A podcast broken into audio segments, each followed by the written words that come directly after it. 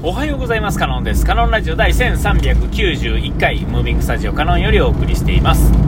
えー、今回はですねえっ、ー、とまあ頑張るっていう言葉のですね意味がですね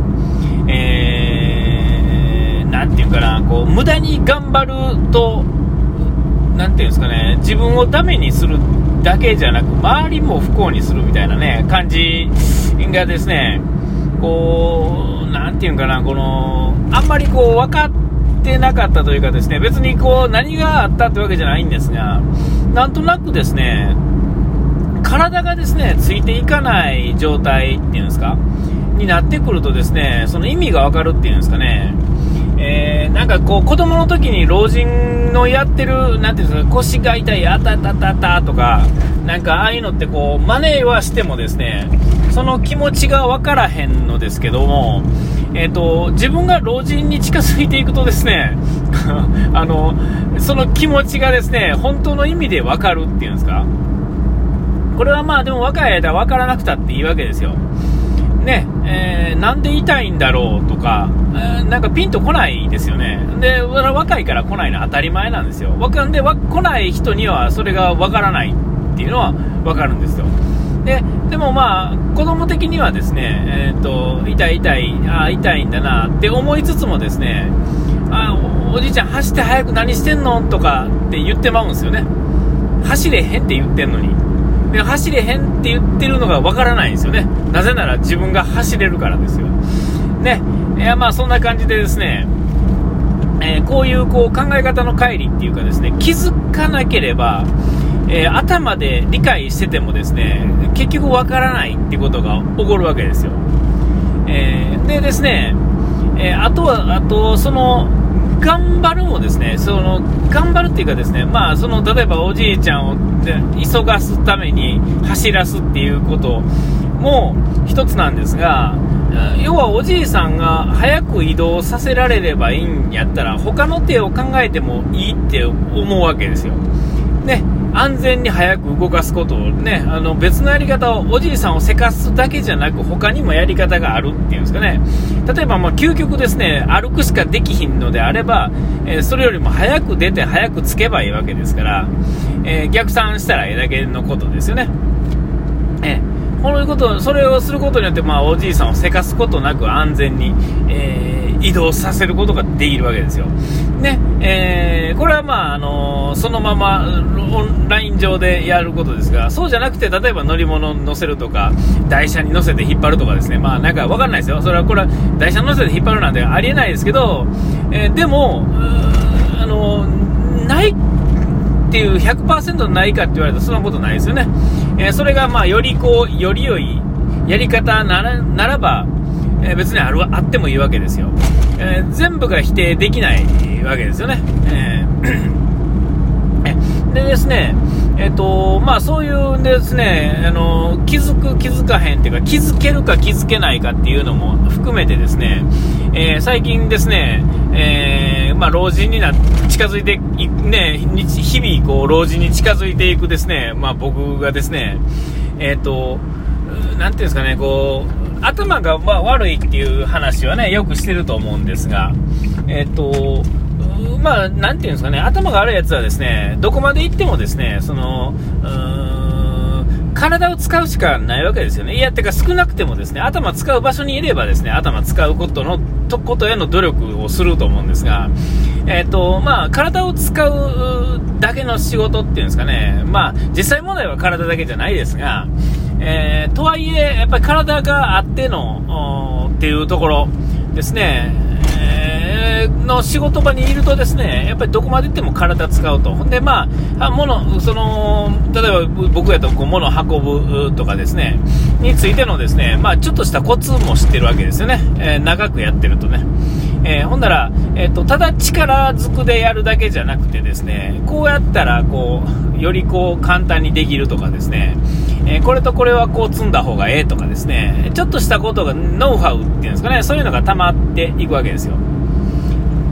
で、えーと、ある程度ですね、えー、こう行くとですねまあ、慣れてきたらですね、まあ、こんなもんかと。ほんで、まあ、ちょっとしんどいわけですね。例えば夏やと暑くなるだけで、まあ、しんどくなるじゃないですか。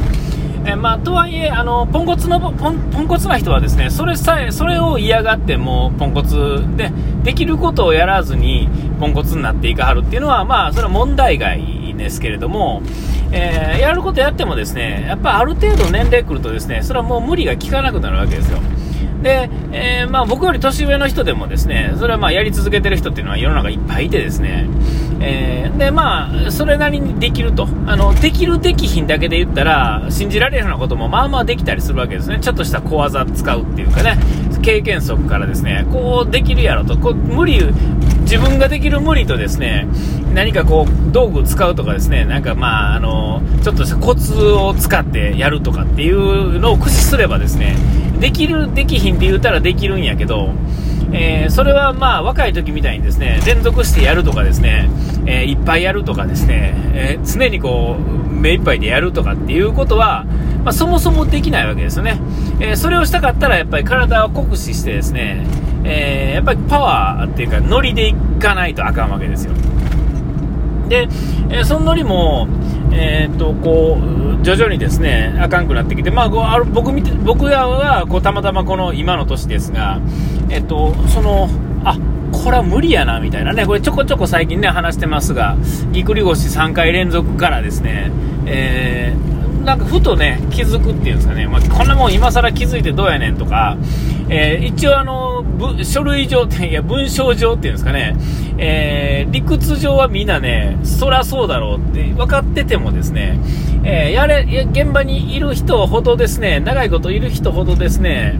えー、まあ、バカの場合は手抜きますが、真面目な人はですね、えっ、と、まあ、とはいえって感じでね、まあ、まだいけるやろうと。で、実際問題ね、まだ僕やとね、あと10年ぐらいは、あの、全然いけると思うんですよ。ただですね、ふと思ったんですよね、あの、この手のやつでですね、やり続けなあかん人はですね、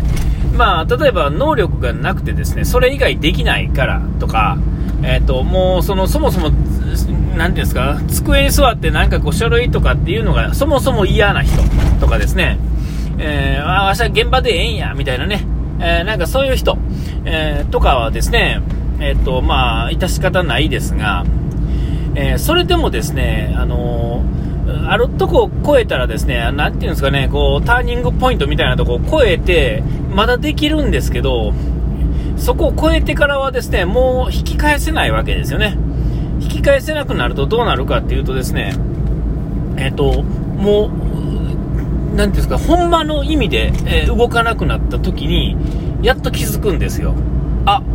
俺動かんみたいな。体動かん。どうしようみたいなね。あちこちボロボロになっていってですね。で、まあ医者になんと、なんか直してもらったらええわとか、湿布貼ったらええやとかっていう感じでですね、あのやり続けてですね。で、もうその、座学的、座学っていうか、あの、その書類的な仕事も嫌やし、えー、今からどこ行ったって受け、ね、誰も受け入れてくれへんし、なんだまあここで厄介になっとこうかと。うん、でももうできないと。もうなんか、もう前にも後ろにも行けない状態になってですね。で、大体こう、なんていうんですかね、楽しげにやってる人少ないんですよね。えー、これうちの会社だけじゃなく、全体、この業界の全体を見てですね、老人になってですね、やり続けてる人っていうのは、えー、そんなにこう楽しそうじゃないんですよ。うん、一見楽しそうに見える人も、なんかこう全然間違った方向に行ってる感っていうのはすごい伝わってきててですね、若い間はですね、なんかこうノリでいけるんですが、えー、やめられなくなってある程度の年齢になってくるとですね、実はあの心の中である程度気づいてるのに、もう気づいてることにをに目をつぶってですね、やり続けてですね、えー、で、まあ、なんとなくこう、不機嫌な感じっていうんですかね、まあ、いや、こんなもんやろ、みたいな感じで生きていってですね、他できひんし、みたいなね、えー、で、まだその時点ではですね、引き返せるんですよね。まだそのポイントまで来てないんですよね。でも、そこをある程度超えて、もう40、50とかね、55とかになってくるとですね、もう引き返せないわけですよね。引き返せないんですよ。ね。で、そうなったらもうやり続けるしかないんですね。あと何年か、例えば5年とか、まあ60とか65とかまでやってですね、他できひんからと。ね。で、まあ、やり続けてですね、で、まあ、きね、もうさあ、もうええわと、まあ、あとは年金で暮らそうかっていう時にですね、えっ、ー、と、これれわかんないですよ。まあ想像、ある程度想像を超えてない話、こう想像の中の話ですが、えっ、と、もう体はもうどないもならんと。仕事はもうなくなったと。年金で暮らすと。えー、体は動かん、何にもできん、趣味もない、なんとかもないみたいな感じでですね、えー、そこからじゃあ何か始めようかってことが何もできなくなるんですよね。えー、これはやばいなと。えー、まあ、えー、そもそもの計画の中に、あの、こういう意味で、えー、っていう意味で動いてたわけじゃないですが、ある程度まあ僕みたいにこう、ちょっと前、前もってですね、動き始めてるとですね、えー、まあ、定年後の世界っていうんですか。あの、それこそちょっと前、あの、前回か、あの話してたその50歳定年説をそもそもなんで思ったかというと、まあ、こういうことなわけですよ。ね。えー、だから、なんていうんですかね、ちょっと前からですね、本来はですね、趣味みたいなものは、あずっと持ってなあかんわけですよね。えー、俺、こういうことが好きで、これを好きやから、えっ、ー、と、それをやるためにはある程度仕事せなあかんと。あと、まあ、家族を食べさせていくのまあ、あかんから、みたいな感じでやるんですが、えっ、ー、と、まあ、まあ、60になってからでええか、とかね、えやってるとですね、え趣味もないままやってですね、気がついた時にはもう何もできない状態からですね、時間ができてしまうと。えで、お金も大したことないと。これ、どないすんねと、なるわけですよね。えだからこそですね、えー動いてるわけですけども、それがですね、よりこう、なんていうんですかね、実感してきた感っていうのがすごくてですね、えー、あの、まだ50ですから、何度でもなるんですけども、いや、ちょっと前から動いてたけど、ここに来て、こう、なんていうんですかね、脳ちゃ、ちゃんとこう、感覚として分かってきたらですね、よりこう、恐怖感みたいなのがね、なんか出てきた。そんな感じ。あー、お時間に来ました。ここまでの歌かのでした。うがいてやらい。忘れずに。ピース。